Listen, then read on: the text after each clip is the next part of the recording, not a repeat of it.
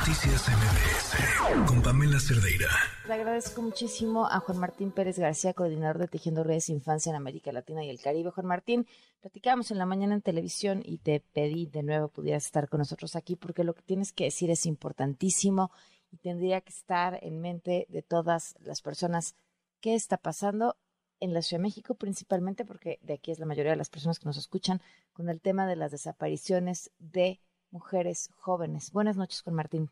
Muy buenas noches, este, Pamela. Muchísimas gracias por esta oportunidad. Pues mira, em, es muy lamentable eh, mencionar que eh, las desapariciones, particularmente de mujeres adolescentes, están creciendo en la Ciudad de México, el Valle de México, pero los datos que tenemos disponibles en el Distrito Federal son muy preocupantes.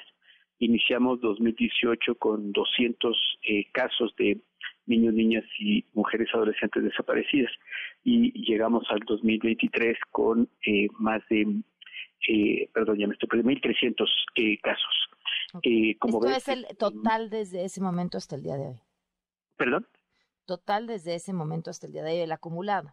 Mil, exacto. Es decir, en, desde 2018 a este momento se han sumado 1.100 casos.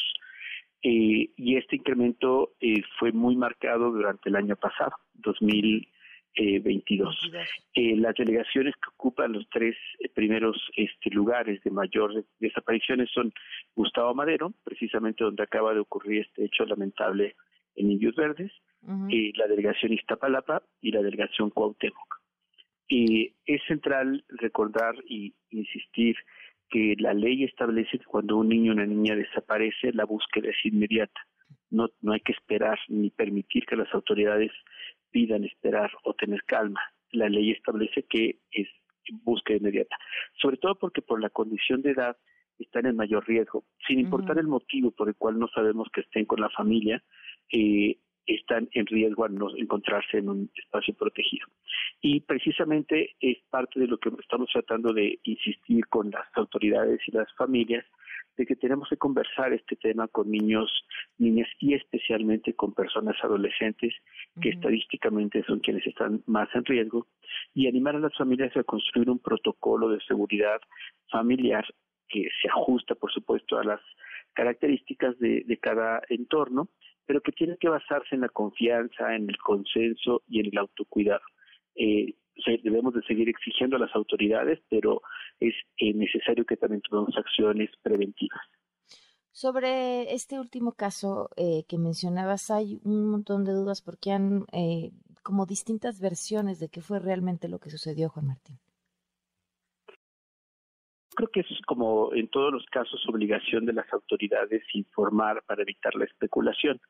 eh, la, las distintas autoridades implicadas, eh, la policía, por ejemplo, municipal en Esahualcoyot, han referido que esta adolescente fue eh, reportada por los vecinos y fue encontrada en una bolsa, desnuda y sujeta con agujetas.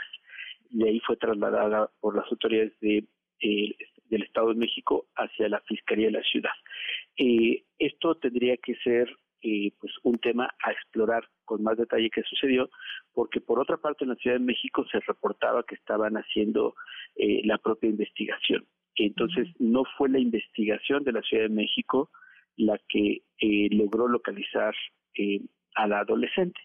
Eh, las personas que la tenían privada de libertad y que en el video aparece un hombre llevándosela, eh, se habrán sentido acorralados, investigados, desconocemos un poco qué haya sucedido eh, y decidieron eh, regresarla con vida. Esto tiene que ser motivo de alegría, pero claramente eh, vuelve a mostrar la urgencia de que las respuestas institucionales sean concretas y no evasivas.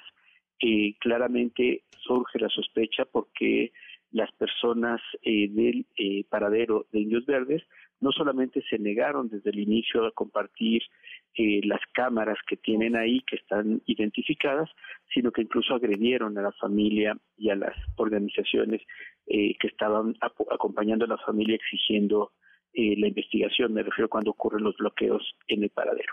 Se cruzan muchos intereses. El hecho concreto, Pamela, es que el incremento de desaparición en la Ciudad de México es real, que la delegación Gustavo Madero ocupa el primer sitio de caso de desaparición y que lamentablemente la mayoría de las desaparecidas son niñas adolescentes. Híjole. Pues como bien dices, hay que hacer un protocolo, hay que exigir a las autoridades, no tolerar un no, ahorita no, se fue con el novio, espérese. Y si no, ¿qué, Juan Martín? Todo lo que vimos el año pasado, padres y madres de familia cerrando avenidas para que por fin les hagan caso.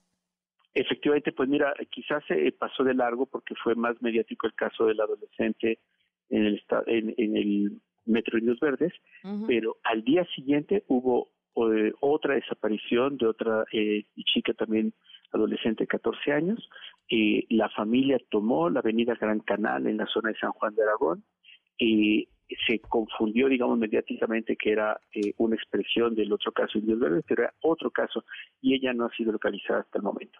Eh, entonces, por eso es tan importante que las familias no acepten un no y si es necesario tomar las calles hay que hacerlo, ampliamente recomendable. También pedirle a todas las personas que apoyemos con nuestras redes sociales, difundamos la ficha de búsqueda, sumémonos en lo posible y por supuesto es central de, desarrollar acciones preventivas, particularmente con niños, niñas y, personas adolescentes. Juan Martín, brevemente una pregunta, me la hizo alguien en redes y me, me sonó completamente lógica. ¿No estaba ahí la Guardia Nacional?